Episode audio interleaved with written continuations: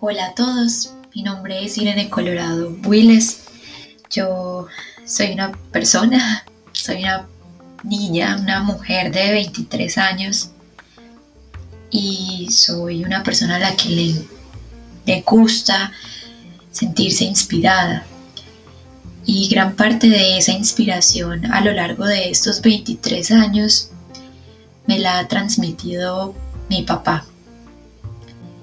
Hoy quiero presentarles fragmentos de la historia de mi papá a través de una conversación que tuve con él, una llamada a distancia, porque él está ahora en Medellín y yo en Francia. Entonces, sin decir más, con ustedes mi papá.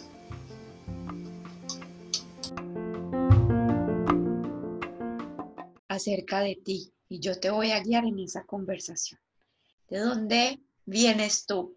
Puedes responderme esa pregunta de las personas de las que vienes, del lugar de donde vienes, de las ideas de las que vienes. ¿De dónde vienes? A ver, mi gordis, yo vengo de un barrio en el municipio de Bello, departamento de Antioquia, país de Colombia. Ese barrio se llama Niquía. Es un barrio que queda hacia el norte de la ciudad de Medellín, lleno de grandes mangas, donde habían vacas, caballo, una linda montaña que se llama el Quitasol y unas quebradas hermosísimas, la quebrada de los seminaristas, la eh, canoita, que era la que más me gustaba, la señorita, que era la más sucia, pero la más cerquita, y otra quebradita muy linda, que era Los Barrientos, que surtía una linda finca. Entonces allá crecimos eh, en medio de esas quebradas, bañándonos, montándonos encima de vacas, caballos, jugando a lo indio, cogiendo guayabas, mortiños. Entonces era una casa eh, en barrio, pero con mucha zona rural entonces era muy hermosa, ya pasaba mi niñez deliciosa jugando en esos solares. Y cuando dices crecimos, ¿a quién te refieres? ¿Con quién creciste? Sí, yo soy el quinto hijo de el quinto hijo de una familia de ocho hijos. Un papá, una mamá, papá obrero, mamá ama de casa y cinco mujeres tres hombres. Entonces, cuando digo que crecimos, era que con mis hermanos o con los amigos del barrio nos manteníamos jugando en esas mangas, bañándonos en las quebradas y así era, así era la, la niñez porque en ese tiempo no había televisión, la televisión se vino a comprar cuando yo tenía casi 10 años, entonces uno jugaba en la calle, la calle era el sitio del juego. Papi, ¿y a qué se dedicaban el abuelito y la abuelita?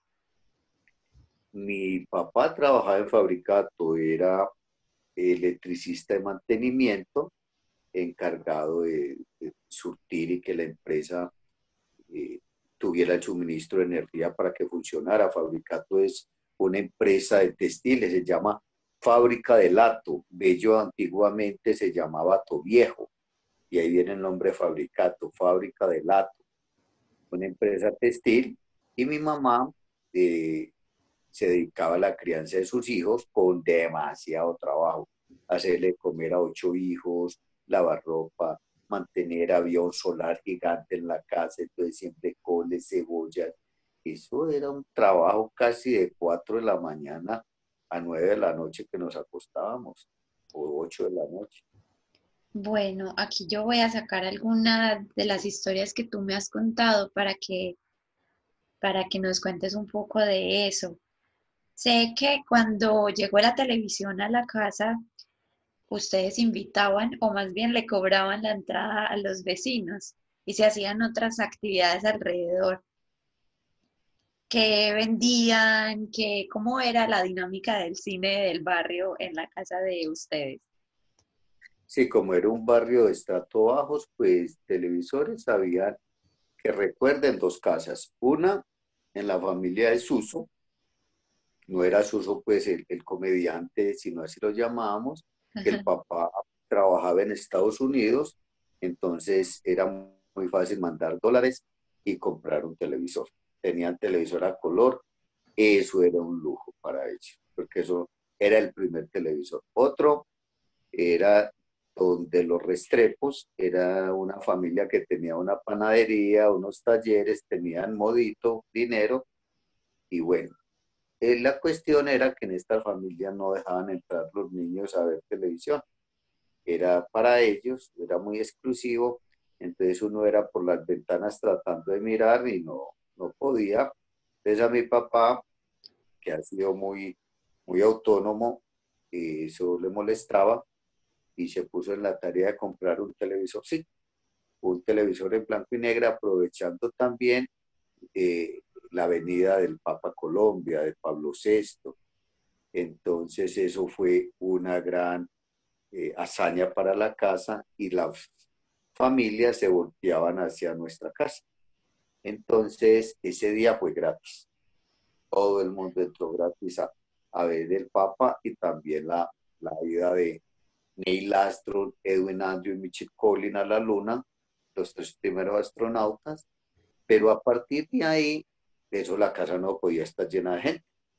Entonces mi mamá, muy negociante, cobraba la entrada sobre todo los domingos, que habían películas desde las 7 de la mañana hasta las 7 de la noche. Entonces cobraba por cada película. En ese entonces era viaje al espacio, viaje al fondo del mar, Disneylandia, que era de las Tarzán, que eso me inspiraba.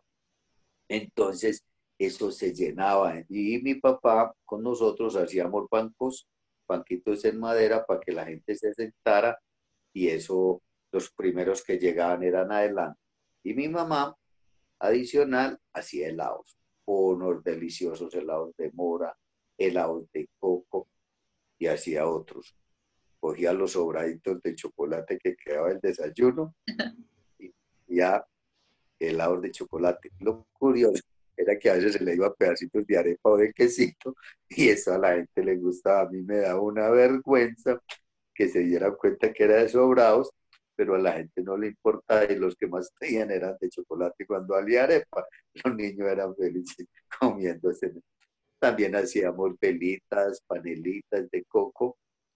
Y bueno, así mi mamá conseguía plata y bastante, porque eso era chévere.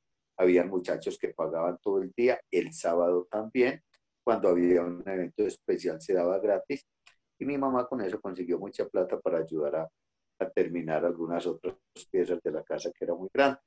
Y con el salario de mi papá, pues poco alcanzaba para tantos hijos.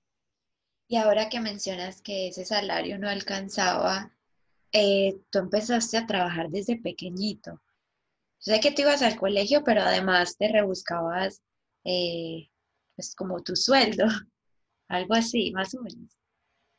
Pues ahí en el barrio estaba el colegio Nuestra Señora de Chiquinquirá, era de primaria, quedaba muy cerquita, y a mí me, pues me gustaba la plata, pues prácticamente desde niño yo empezaba a recoger lo que era frascos, hierro, y lo separaba y pasaba un señor en una carreta eh, comprando, era compro frasco, hierro, hueso, frasco, hierro, hueso, cartón.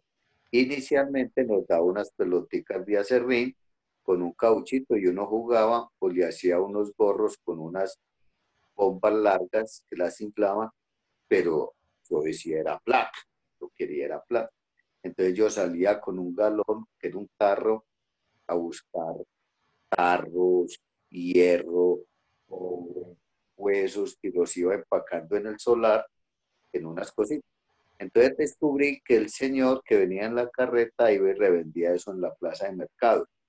Pero como yo siempre acompañaba a mi mamá en la plaza de mercados, salíamos todos los sábados a las 5 de la mañana, a mí me encantaba ese olor a frutas, a campo, a musgo, a tierra de capote, a mulas, a cagajón.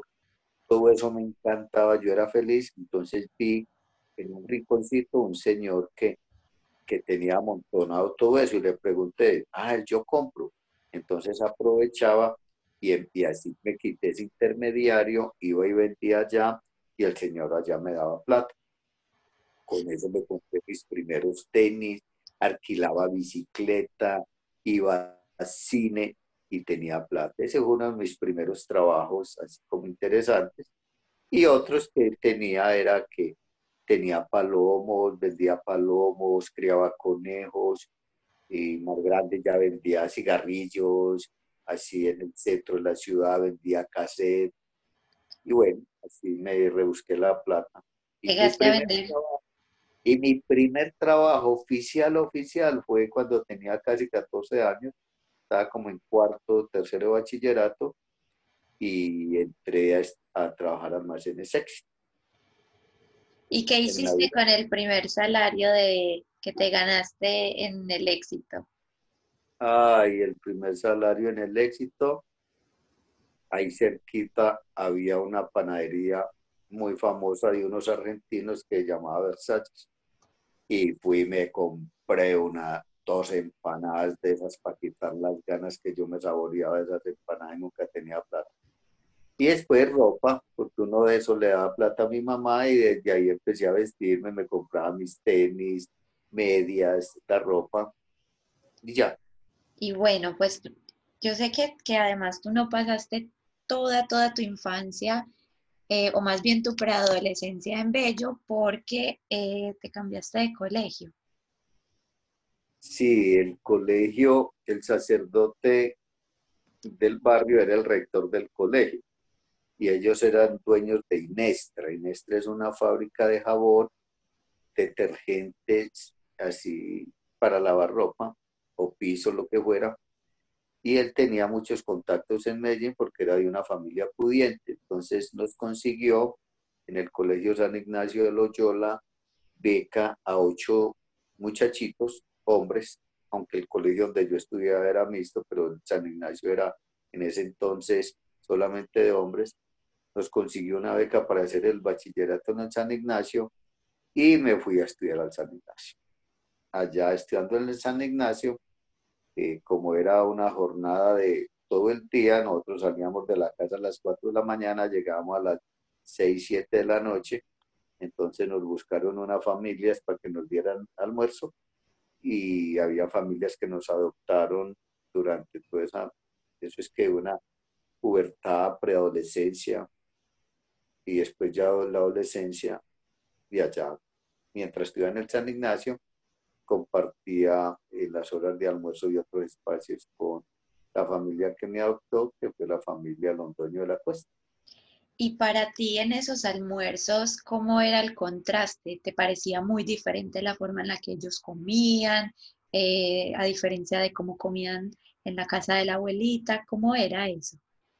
No, pues en la casa de la abuelita, o sea, mi mamá, eso era una mesita en la cocina, mi mamá nos sentaba todos en esa mesa, nos servía lo que hubiera, nos lo teníamos que comer, si no nos comía nos regañaban y eso era todos los días la misma comida, eh, era el desayuno era chocolate, arepa, mantequilla, el almuerzo era sacocho, sopa y por la noche frijoles, arroz con un plato de chicharrón y tajaditas de, papo de maduro, esa era toda la, la comida, aguapanela o mazamorra, y cuando uno va allí, primero el Señor se sentaba en, la, en, la, en un extremo, la mamá a la mano derecha del Señor, el Hijo en el otro extremo.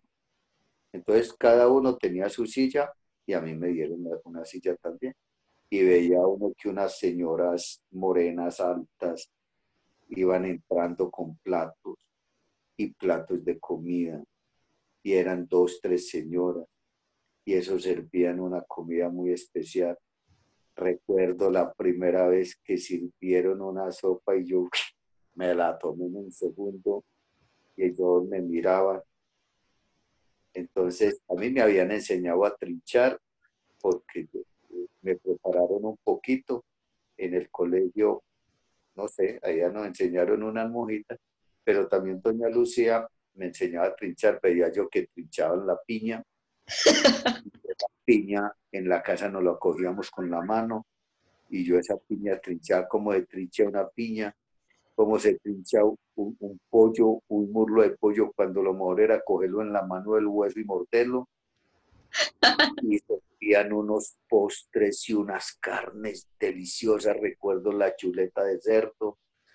Entonces eran unas comidas y uno comía y acababa en un momentico y yo veía que los hijos, los muchachos dejaban, la mamá se enojaba y decían, miren a Fernando, vea Fernando se come todo con la humildad que se lo come, vea a ese muchacho tan educado y vean ustedes con... Entonces era la cantaleta para los hijos y para mí la pena porque veía que ellos como que se sentían mal por los regaños, pero eran unas comidas, todos los días comida distinta, todos los días. Habían unas que me encantaba que repitieran, pero para mí todas eran un encanto porque no eran espectacularmente con postres. Cuando servían postres, el único postre que nos daban en la casa era un pedazo de panela. Entonces, hacíamos panelita blanqueado, pero era una comida espectacular. Bueno, papi, y ya cuando estabas más grande, unos 16, casi 17 años, a pesar pues de que terminaste tu bachillerato en el San Ignacio, que era un colegio jesuita, eh, pues me atrevo a decir que un estrato mucho más alto que, que la chinca donde tú pasaste tu infancia, ¿por qué decidiste ir al ejército? A ver, yo de niño, yo de niño siempre soñaba con ser presidente de Colombia y en algún momento ese era mi sueño. Yo recuerdo que cuando la psicóloga en el colegio nos llamaban a hacernos la asesoría, yo le decía que quería ser presidente y ella se sonreía. Entonces, una, forma, una de las formas de ser presidente era también haber entrado al ejército y dar un golpe de Estado. Yo pensaba en eso. Sí. pensaba, porque es muy fácil, aquí muchos militares dan, yo tenía una visión un poco más nacionalista no de dictadura, sino de poner orden, porque había que había mucho desorden cuando empezaba a leer la, la política y la historia del país. Entonces lo empecé a ver en, en algún momento como la oportunidad. También eh, me encontraba en un momento de mucha rebeldía. ¿Por qué? Eh, ah, es que uno de 16, 17 años, uno, uno empieza a buscar caminos y, y se vuelve en contra de todo no quería seguir estudiando más en colegios religiosos, quería buscar una vida distinta. Y entonces, a pesar de que del colegio me dieron una beca para estudiar Derecho en Bolivariana, porque a mí me iba muy bien en el colegio, nos presentamos varios, como el pagar el ejército en Colombia es obligatorio, nos fuimos varios muchachos del colegio San Ignacio a presentarnos y cuando estábamos ahí nos miramos algunos dijimos que nos vamos, probamos a ver cómo es esto. Y sí, y fue así como una reacción de segundos porque eh, pues había que pasar el examen y alguno dijo, hey, ¿usted quién se quiere ir voluntariamente? Entonces nos miramos como dos o tres del San Ignacio y dijimos, vámonos, vámonos nosotros. Y fuimos los primeros que salimos. Entonces eso le pareció muy, muy halagador al comandante que estaba ahí, que era un teniente, y bueno, entonces no, vámonos a probar esto, a ver qué es esto, es un año. Y listo, fue esos actos así de rebeldía, de, decir, eh, descubramos el mundo, ¿qué es esto? Y el ejército, todo el mundo le tenía miedo, mis hermanos corrían cuando llegaban a buscar en el barrio. Y no, pues fue una experiencia muy interesante, pues no, me arrepiento, me gustó, conocí, aprendí, vi la vida militar desde adentro. ¿Qué aprendiste? Aprendí lo mentiroso que es el ejército. Cuando digo que lo mentiroso es que hay dos formas. Una para tramar, o sea, para aparentar lo que no es, y otra para tratar de hacer lo que se tiene que hacer. Por ejemplo, hay una falsa disciplina cuando se quiere mostrar un orden, pero en el fondo hay mucho desorden, hay mucho interés, mucha eh, competencia entre los militares para ascender, mucha corrupción, una, eh, una, un trato muy inhumano al soldado, eh, un trato muy fuerte, como un odio al civil. Papi, ¿cómo era la comida en el ejército? Pues la comida era, eh, pues yo digo que, que el menú es el mismo para todos.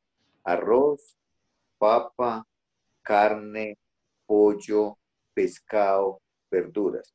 Lo que pasa es que allá no habían cocineros. Allá los mismos soldados, en los que se querían eh, meter a cocinar, porque hay gente que le gusta cocinar y cocinar es rico, se metían de rancheros y cocinaban. Y para cocinarle a 600 personas, eso lo hacían en, en tanques gigantes, en canecas, revolvían eso con palas, los, y todo era en montonera. Entonces, cuando uno le servían, te ponían, eh, uno tenía una taza que era un pocillo de peltre, un plato, y ahí le echaban a uno caldo, arroz, todo tirado, alguna fila y coma. Entonces, eh, la preparación no era la más delicada, ni mucho menos parecía la doña Lucía, ni siquiera la de la cara. Entonces uno encontraba los pollos con plumas, las cabezas de los, de los pollos con pico, las patas traídas con las uñas, el arroz con piedra. Eh, entonces era una comida muy, pues no le ponían cariñito, era así muy burda, muy, muy tirada. Entiendo. Otra anécdota que alguna vez me contaste en un acto, creo que no sé, no es de rebeldía, pero más de independencia y autonomía, cuando preguntaron en el colegio, bueno, a ver, ¿quién conoce el mar? ¿O quién no lo conoce? ¿Algo así? Ah, no, es que imagínese un colegio de estrato 6, de la gente más rica de Medellín estudiaba allí. Y, y por, por diciembre era muy normal que la gente salía a vacaciones y los premios que les dan a los muchachos eran irse a pasear para Europa o para cualquier otro país. Y una vez en clase de geografía estaban hablando del profesor del mar. Y levanten la mano los que eh, no fue si conocen o no conocen el mar. Creo que era que conocen el mar. Entonces, todo el mundo le, levantaba la mano y yo no lo conocí. Y yo vi que todo el mundo levantaba la mano, yo dejé mi manito abajo. Ya no la levanté también. Y yo, yo no conozco el mar y la levanté. Yo creo que el profesor me miró y se dio cuenta que no lo conocí. Ahí mismo se dio cuenta porque el profesor era también de, de estratos bajos, no eran ricos. Entonces, ese día me dije, conoces el mar. Salí a vacaciones, normalmente uno salía en noviembre, saqué mis cuadernos de la mochila que tenía, que era un morral, eché una libra de panela, arepas, sal, me levanté como a las 4 de la mañana, calladito que mi mamá no se diera cuenta me logró ver cuando iba a salir quitando y para dónde vas a conocer el mar. Y me fui con un amigo caminando desde Bello hasta Santa Marta, montándome en trenes, en camiones, durmiendo en la calle. Cuando llegué al mar, tenía, eh, llegué y esa felicidad en el mar. Lo primero que hice fue que me peloté y en pelota me metí al mar y había un señor que tomaba foticos con unos, unos, eh, unos binoculitos pequeñitos y la única plática que tenía, le dije que me tomara una. Y no sé dónde está, creo que mi hermana tiene esa fotico por ahí guardada en una vistica que guardaban en unos binoculitos y me tomé una foto en el mar, en pelota, con un barco al fondo y la guardé. Cuando llegué al colegio, les contaba las anécdotas y nadie me creía y les mostraba eso y me miraban así como, extrañados de que hubiera ido al mar. Yo tenía como 14, 15 años. Bueno, papi, y luego de, eso, luego del ejército, eh, la beca para estudiar eh, derecho, me imagino que se perdió. ¿Qué hiciste? Lo que pasa, cuando yo salí de esto, pues yo era muy buen estudiante, doña Lucía me dijo que, que quería estudiar, yo le dije que derecho, porque eran dos opciones. Recordemos eh, que casi todos los presidentes estudiaban derecho, a mí me gusta mucho la norma, me gusta mucho estudiar la política, aunque no soy politiquero ni he pertenecido a partidos. Entonces, derecho. ¿Qué no me gustó? De qué derecho eh, yo lo quería estudiar en una universidad distinta, como en la Autónoma, en la de Antioquia, pero solamente había para la Universidad Pontificia Bolivariana. Y la Bolivariana es de eh, curas, y yo salí hastiado de los curas del Colegio San Ignacio, con esa rebeldía religiosa, mirando cosas que no compartía de los curas, ni de su ni de su profecía, ni de su discurso. Entonces no quería tener parte de mi vida metida estudiando más con curas. Y también eso fue una rebeldía, porque yo dije, si yo no voy a estudiar derecho en la bolivariana, no tenía plata para estudiar en otra universidad. Entonces fue otra de las decisiones de que el ejército me salía gratis y podía hacer la carrera militar y así no era una carga económica para mis padres, porque supone que ya cuando uno va creciendo tenía que aportar. Entonces, y para mi papá pagar universidad, eso era imposible. Pues el colegio fue becado. Entonces, eh, decidí no ir. Doña Lucía se extrañó mucho porque cuando se dio cuenta, yo ya estaba en el ejército. Entonces, y yo no dije nada, ni siquiera a mi mamá, cuando yo me... Entonces, cuando mi mamá se dio cuenta, yo, ya me llevaban a mí para el ejército y ella lloraba como loco, porque le tenía miedo a eso. Entonces esa beca se perdió y me fui para el ejército. Aunque después me presenté varias veces a estudiar derecho, pero el destino laboral me hacía cambiar de decisión. ¿Y entonces qué estudiaste? Yo, a ver, cuando, lo que pasa es que yo me fui del colegio debiendo una materia, química. eso, eso fue una locura. En química en ese tiempo que estaba en bachillerato eran eh, por bimestres y el primer bimestre valía 10, el segundo 15, 20, 25 y 30 respectivamente. Entonces una vez estamos en el colegio, yo ya estaba sobrado, yo ya había ganado, ya tenía todo listo y, y uno de 18 y 19 años en el colegio uno es muy rebelde recuerdo que una vez en clase de química estaba yo molestando con un compañero, con Jaramillo, joda, joda, joda, y estábamos estudiando la tabla de, química. Y el profesor Gabrielito Rivera nunca me olvida que después entró a trabajar con Pablo Escobar y murió. este Gabrielito eh, nos vio molestando mucho o Jara y yo jodiendo, Jara Jaramillo, jodiendo. Colorado, ¿qué producto es este? El BI. Entonces, Jaramillo que me jodía mucho y molestábamos mucho, me dice, Colorado, bicarbonato. Yo probé bicarbonato. A bicarbonato te vas para la mierda. Me sacó y me puso dos unos. Entonces, dos unos ya no me daba, tenía que presentar examen y era en enero, pero yo ya me fui para el ejército y quedé viendo esa materia. Entonces, yo no me podía presentar. Estando allá, ya me vine. Yo ya había bajado mucho mi nivel porque un año sin contacto, sin estudiar fórmulas, me fui para, me presenté a geología cuando terminé, ya el derecho no, geología, porque había dos opciones, toda la parte natural o la parte legal, no pasé, pero sí había una beca para estudiar tecnología forestal y eso lo financiaba la FAO, un acuerdo con la Universidad Nacional y escogían 30 muchachos de Colombia. Era una competencia muy dura Entonces yo me metí a esa que me gustaba mucho el tema forestal. Yo veía a un compañero del barrio que trabajaba en empresas públicas y era forestal y me encantaba lo que él hacía. Entonces me metí, pasé y me gradué en tecnología forestal. Ahí empecé. Luego ya entré a empresas públicas, luego entré a la Antioquia, hice la licenciatura en educación ambiental y agropecuaria. Y después, ya entrando a empresas públicas, me empecé a presentar a derecho nuevamente. Tres veces me presenté y tres veces tuve que desistir y siempre pasaba pues, que no había problema, porque me cambiaban de trabajo y no podía cumplir los horarios de la universidad. Entonces me quedé con el sueño de terminar el derecho como carrera y como tipo.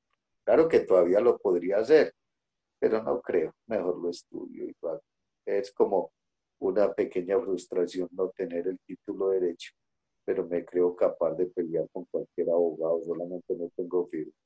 Hay muchos elementos eh, que los que me podría quedar preguntándote más y más detalles, pero, pero siempre es un placer escuchar tus historias y siempre acá estoy con la nariz y los ojos emparamados. Sí, Gordis, hay muchas historias, los viajes, los ancochitos, los conejos que, que nos robamos de la casa y los asábamos, muchas historias de barrio de muchacho brincón y juguetón. Bueno, ya eh, tendremos otro ratico para hablar de, esas historias y, y será una dicha poder compartirla con, poder compartir esta, esta que nos acabas de contar con más personas que sé que te conocen, que me conocen y que creo que se sentirán identificados con, con varias de las cositas que nos contaste. Esperemos que la continuación pueda hacerse uno al lado del otro. Bueno, mi gordis, por aquí te esperamos con mucho cariño. Bueno, papi, te amo. Yo también te amo, Chaito, mi amor. Chao.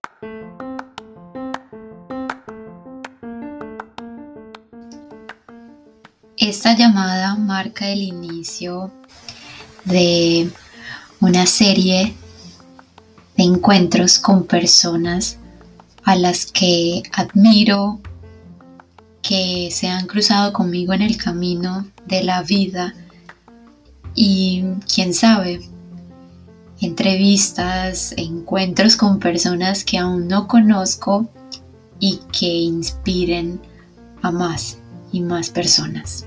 Agradezco obviamente a mi papá, a José por su apoyo, a Juansi también y al computador que que no me falló.